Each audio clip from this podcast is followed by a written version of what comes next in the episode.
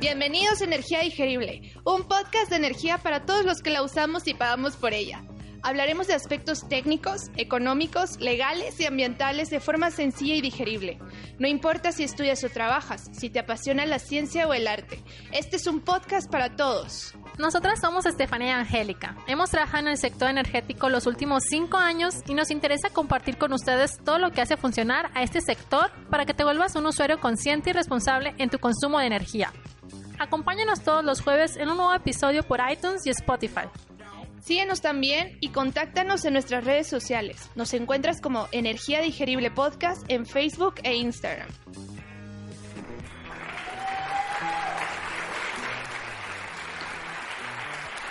Bienvenidos a nuestro segundo capítulo con el que comenzaremos nuestro ciclo de entrevistas a especialistas del sector de la energía en México. Antes que nada, quiero agradecerles su interés en el podcast su respuesta en redes y por supuesto los buenos comentarios que nos emocionan y nos motivan a prepararles estos capítulos cada semana.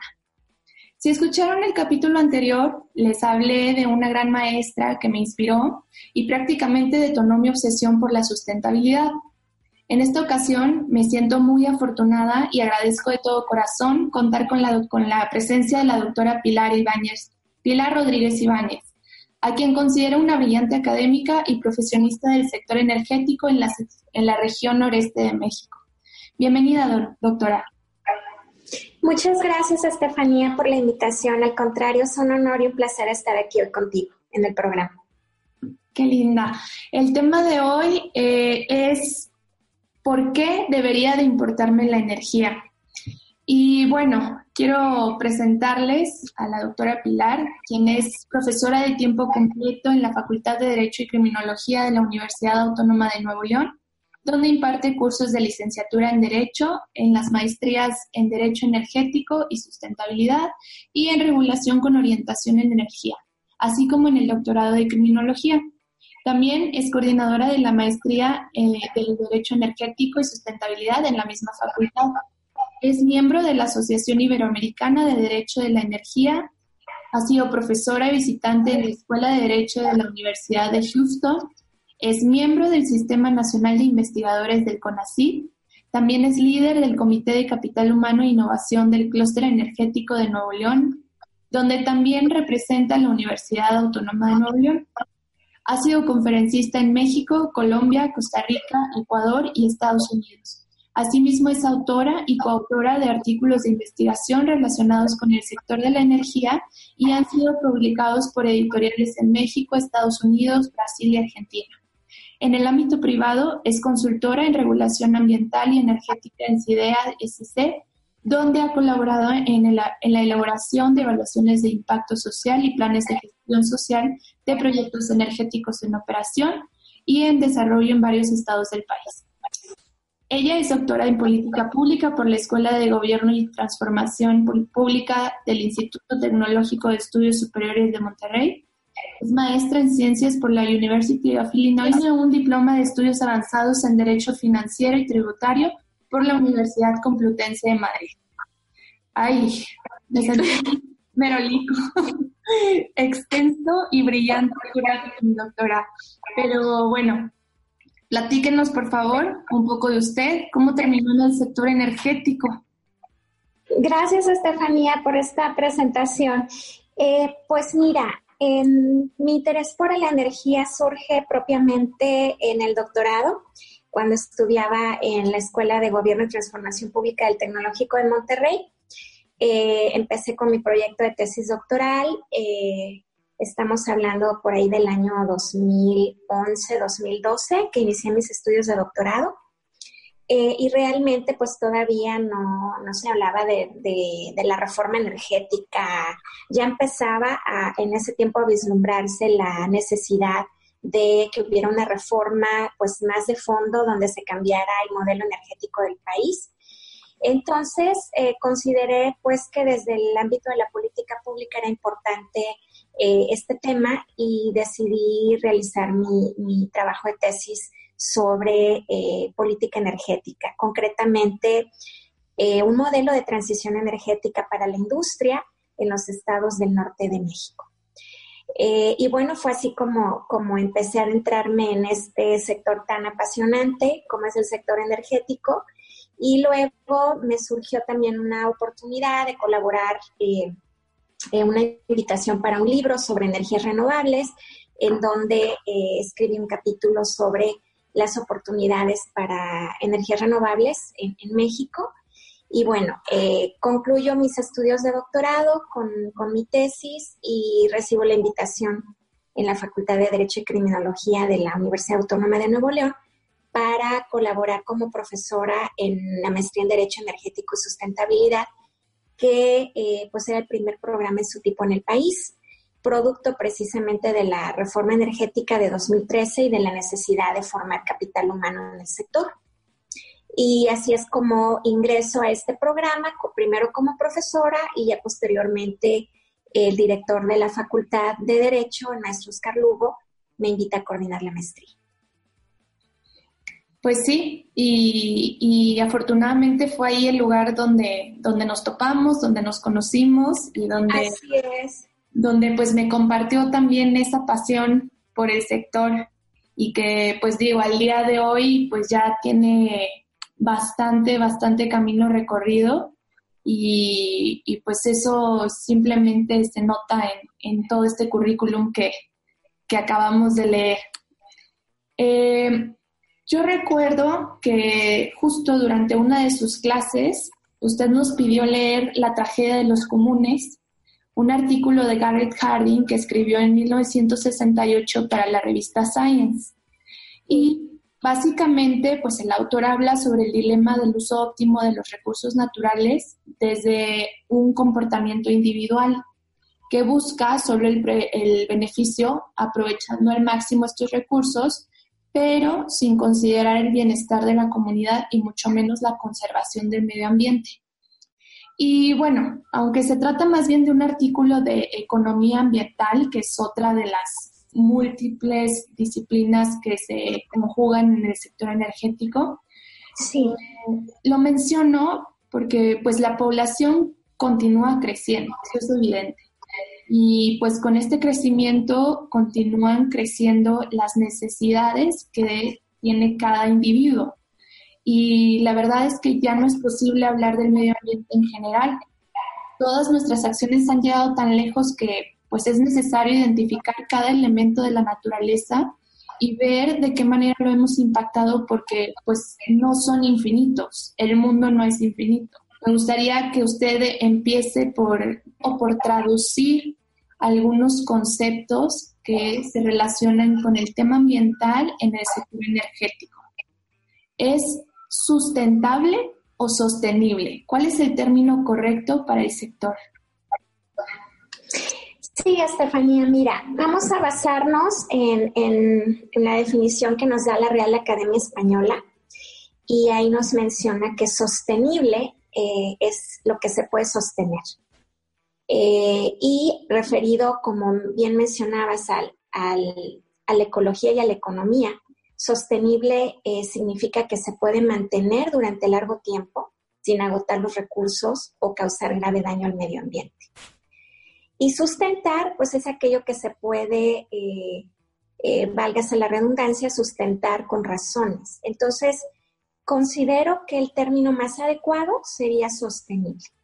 Y pensando también, eh, relacionándolo con el desarrollo sostenible, que como sabemos es un término que surge en 1987 en el informe Brundtland y en donde eh, se habla de que el desarrollo económico del mundo debe de ser sostenible, es decir, un desarrollo que satisfaga las necesidades de las generaciones presentes sin comprometer la capacidad de las generaciones futuras para que puedan satisfacer sus propias necesidades.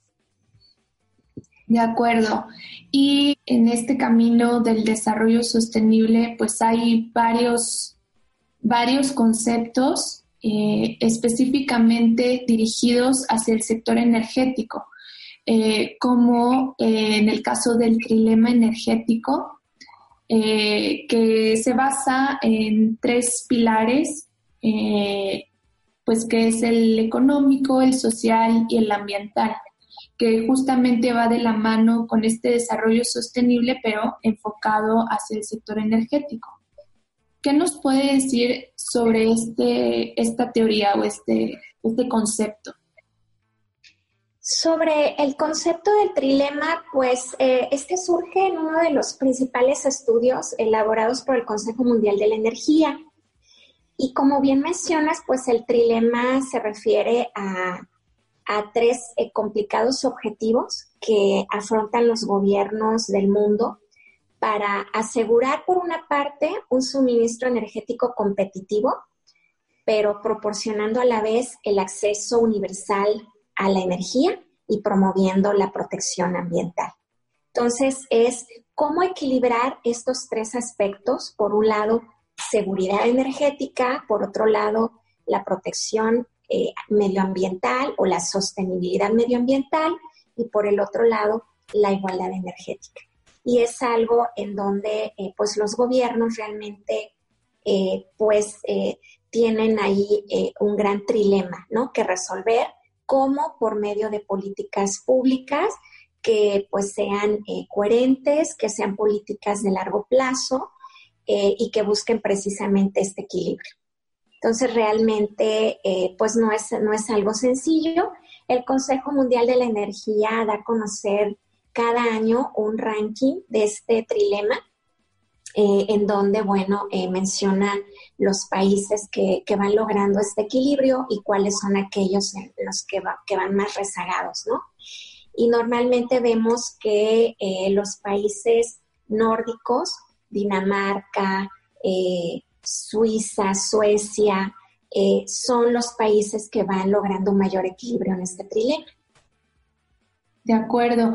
Entonces, sobre estos tres pilares que comentaba, el ambiental creo que es el más sencillo de entender y el más evidente porque pues todos este, no podemos evitar percibir pues justo los cambios, el cambio climático, ¿no?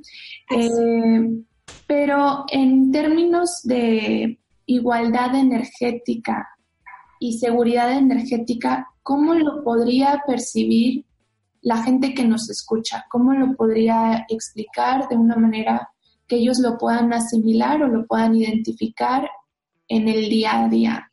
Sí, bueno, con respecto a, la seguridad energética, eh, pues es un concepto eh, que podríamos manejarlo en dos, eh, en, dos cuestiones importantes.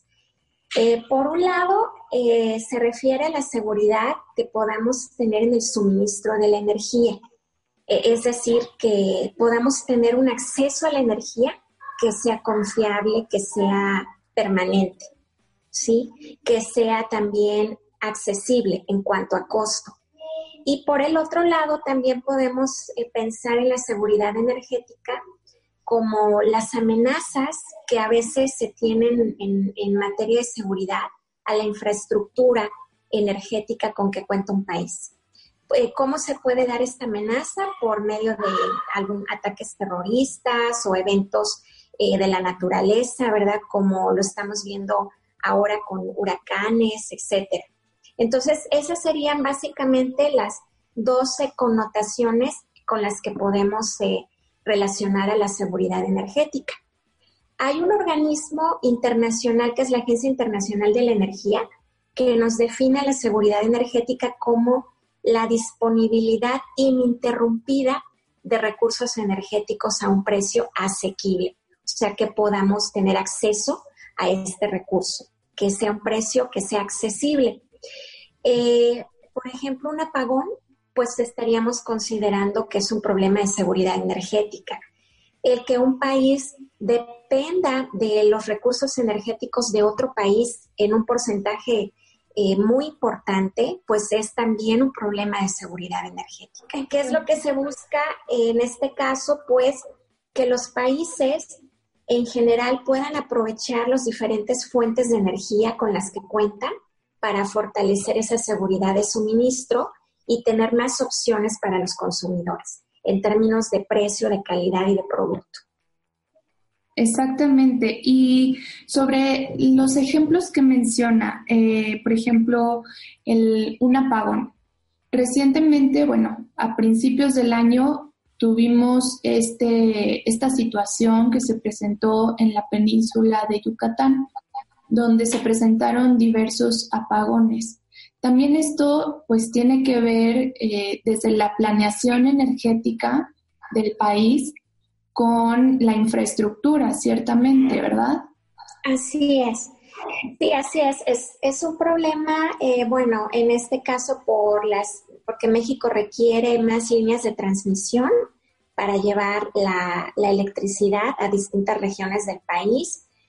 Eh, y bueno, también por el combustible con el que se produce la electricidad en México, que eh, como sabemos, pues tenemos plantas que utilizan gas natural para producir electricidad y también eh, el sexenio pasado hubo una política de sustitución de gas natural por, por combustóleo. Perdón, de sustituir el combustóleo por el gas natural, que el combustóleo sabemos es un combustible pues mucho más contaminante. Entonces, el hecho de tener el combustible disponible para que estas plantas pues puedan trabajar, puedan funcionar adecuadamente y producir la electricidad que requieren. De acuerdo. Eh, sobre esto que comenta, sabemos que eh, la semana pasada estuvo participando en el segundo Congreso de la Asociación Iberoamericana de Derecho de la Energía en Bogotá y justamente estuvo participando en el panel de transición energética. Platíquenos a grandes rasgos, pues, de qué, en qué consistió su, su ponencia y cómo cómo lo relacionó con nuestro país, eh, ya que pues se trata de un congreso internacional.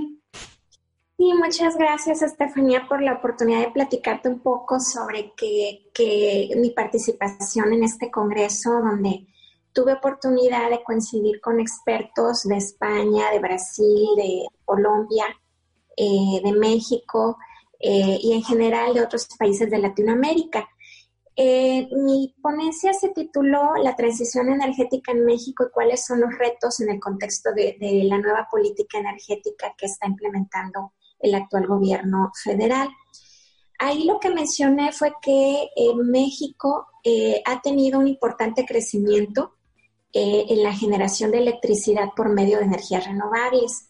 Durante el periodo 2006 al 2016, eh, se tuvo un crecimiento anual del 4.3%, donde realmente las energías renovables que más han crecido en la capacidad instalada son la energía eólica con un 33.6% y la energía solar con un 110.3%. Eh, actualmente, eh, pues bueno, México sigue desafortunadamente teniendo eh, pues su generación eléctrica se sigue basando en combustibles fósiles. Tenemos una generación de energía del 75%, casi 76% basado en combustibles fósiles y un 25% en energías limpias. De este porcentaje, eh, tenemos que la energía hidroeléctrica es la, la, que ocupa el primer lugar con un 10.31%, seguida de la energía eólica con el 3.63 y la energía geotérmica en un tercer lugar con 1.59. ¿Cómo se, se, ha dado este crecimiento importante de energías limpias y energías renovables en el país? Pues por medio de ciertos eh, mecanismos de apoyo que han sido instrumentados eh, desde el gobierno a raíz de la reforma energética del 2013. Por ejemplo, se, creó una ley de transición energética, la cual plantea ciertos objetivos de energías limpias a un mediano y largo plazo. Eh, para el 2018, el objetivo era que la participación mínima de energías limpias en la matriz energética de generación de energía eléctrica fuera del 25%. Para el 2021 se plantea que esta participación mínima sea del 30% y para el 2024 que sea del 35%. Y como te mencionaba, pues al 2018 eh, pues se ha logrado cumplir con esta meta de participación mínima, aunque sí nos falta todavía por seguir avanzando para alcanzar el objetivo del 35% al 2024. Eh, hubo también algunos eh, otros mecanismos importantes como el financiamiento que se dio al sector de energías renovables a través del Fondo Sectorial CONACYT-CENER de Sustentabilidad Energética. Se pusieron en marcha cinco centros mexicanos de innovación en energías renovables, los cuales recibieron en el periodo 2015-2018 alrededor de 137 millones de dólares de apoyo. Y también la ley de transición energética considera los certificados de energías limpias, que son títulos que emite la Comisión Reguladora de Energía y que van a acreditar la producción de un monto determinado de energía eléctrica a partir de energías limpias y que sirven para cumplir requisitos asociados al consumo de los centros de carga. A partir del primero de enero de 2018, la obligación de producción de energía eléctrica a partir de energías limpias eh, es del, fue del 5% del consumo anual para los usuarios calificados participantes del mercado, los usuarios en abasto aislado y los suministradores. Pero estas obligaciones se van a ir incrementando. En el 2020 será del 7.4%, en el 2021 del 10.9% y al año 2022 será de 13.9%. Y creo que también es importante mencionar que otro mecanismo de apoyo importante que se mandata en la ley de la industria eléctrica son las subastas eléctricas de largo plazo las cuales son organizadas y conducidas por el Centro Nacional de Control de Energía, CENACE, y eh, que tuvieron también resultados muy importantes eh, en, en, México, que lograron posicionar al país como uno de los países con el precio más bajo de energía eólica y de energía solar en el mundo. Entonces, todo esto realmente eh, nos llevó a una posición muy importante en donde la empresa, eh, la firma, perdón, Ernst Young, en su edición de, del índice de atracción de energía renovable por país, que se conoce este índice como RECAI, nos ubicó en la posición número 13 entre 40 países alrededor del mundo como atractivo de inversión y oportunidades de implementación para las energías renovables eh, en el, el año pasado, en el 2018 pues nos acaba de dar una super lección de toda la, legislación que surgió a partir de la reforma. Eh, creo que eh, es importante mencionarlo justo porque esto surgió a partir de, pues, de la participación de México en un panorama internacional, en un, en un mundo que la realidad es que pues está globalizado y que considerando, retomando mi comentario del, impacto ambiental, pues ya no podemos actuar únicamente como pues pensando en, en, los impactos o en el beneficio único de un país o una región en particular. O sea, sabemos que pues todos dependemos del mismo, del mismo sistema ambiental y pues es necesario que estos compromisos se establezcan entre países y pues que justamente se cumplan estas metas que, se han establecido, ¿no? No, sí, así es. Eh, como bien lo mencionas, pues creo que es importante que haya una continuidad eh, de lo que, de los avances que se han venido presentando en materia de energías limpias y de, energías renovables, porque al final de cuentas es algo que ya pide, piden los consumidores, piden los ciudadanos. Realmente cuando vives en ciudades como, como en mi caso, en la ciudad de Monterrey, donde tenemos ya problemas muy graves de contaminación atmosférica, eh, realmente lo que, lo que quiere el consumidor pues es eh, eh, tener energías que sean más limpias, que produzcan menos contaminación al ambiente, porque uno ya está pensando en, en, el largo plazo, ¿no? Estás pensando en las futuras generaciones qué futuro le vas a dejar a tus hijos también. Claro, es importantísimo lo que está diciendo, justo pues hablando en términos de contaminación, yo que estoy en la Ciudad de México, se ha percibido eh, en estos últimos años un gran movimiento, una generación de conciencia increíble en el que pues la gente ya está pensando en los impactos que su consumo produce ya en, general al, medio, ¿no? O sea, pensando justamente en ya en comunidad. Sin embargo, la idea aquí es decirles, ok, México está trabajando en eso, también está transitando, está aspirando a, a otro tipo de energías, pero ¿cómo puede el consumidor participar y ser parte de esta transición? Sí, bueno, tienes mucha razón. Creo que al final, independientemente de las acciones que puedan llevar a cabo los gobiernos en un nivel federal en un nivel estatal eh, y en un nivel municipal, los ciudadanos podemos desde casa empezar con acciones pequeñas, que la suma de esas pequeñas acciones vayan generando, como indicas, un movimiento importante de cambio, donde el cambio sea de abajo hacia arriba, ¿verdad? Y, creo que en ese sentido, pues es importante eh, eh, acciones como, por ejemplo, eh, no dejar aparatos eléctricos prendidos o enchufados que no estemos utilizando.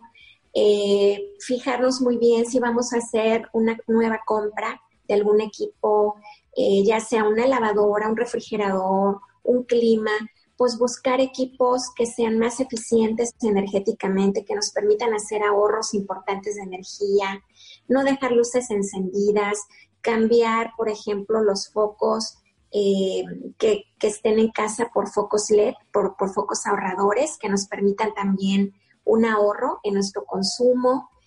Eh, si es posible, aquí en Monterrey eh, para nivel escuelas, se está implementando un programa de, que le llaman carpool, que son viajes donde los eh, eh, niños pueden ir con sus padres en el vehículo para la escuela, pero también tienen que integrar a algún otro compañero del colegio o compañeros del colegio y de esa manera pues se ahorran los viajes, ¿no? O las vueltas en vehículo y eso pues ayuda mucho en la disminución del tráfico y en la disminución también de la contaminación.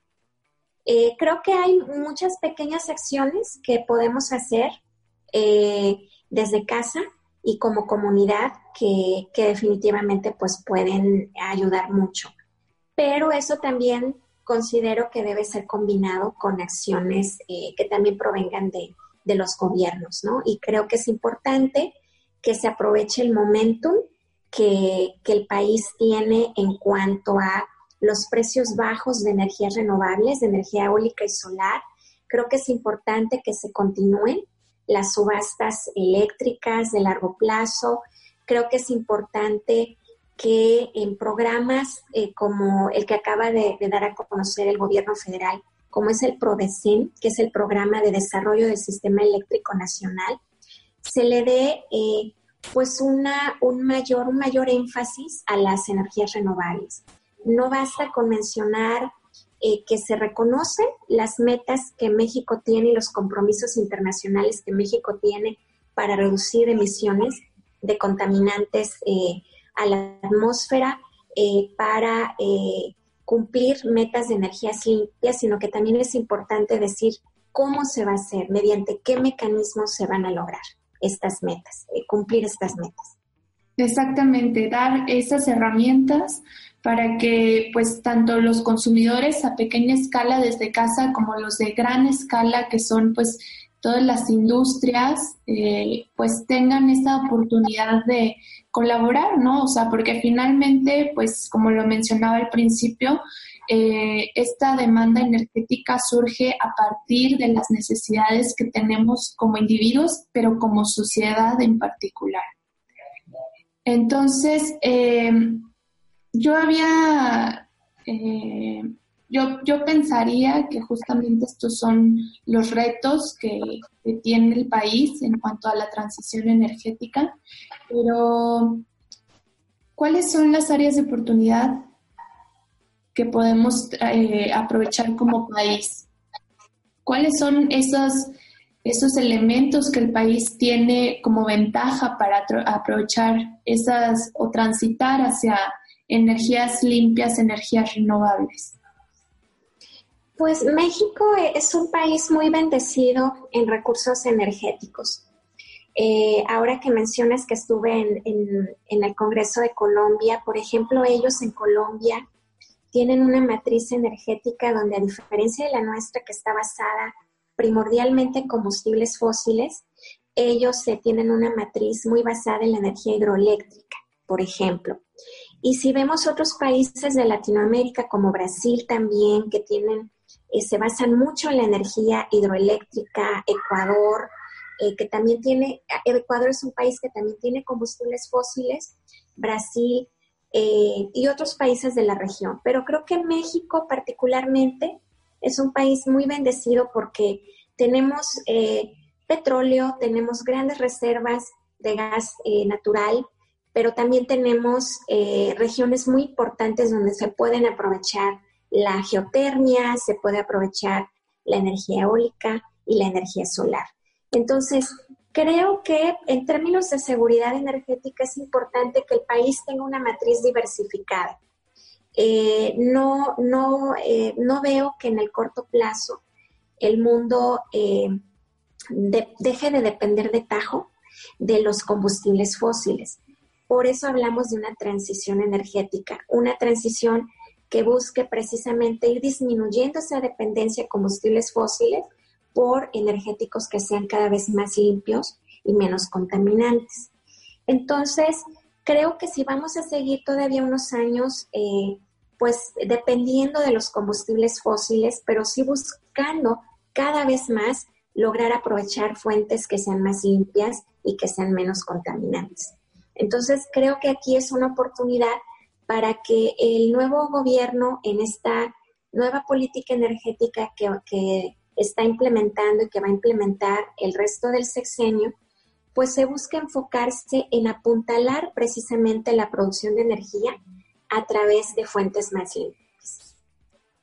Coincido completamente con usted. Eh, yo creo que considerando pues el plano internacional y el plano nacional en el que precisamente México es un país eh, estratégicamente localizado, eh, geográficamente bendecido, eh, pues es una grandísima oportunidad que, el, el, gobierno no puede desaprovechar, sobre todo porque cuando hablamos de una matriz diversificada, es justamente poder contar con diferentes fuentes a la mano de energía. Aproximadamente en mayo fue escuchar la ponencia de un académico de, eh, de Flaxo en Ecuador, quien argumentaba que los países petroleros difícilmente podían transitar hacia energías renovables.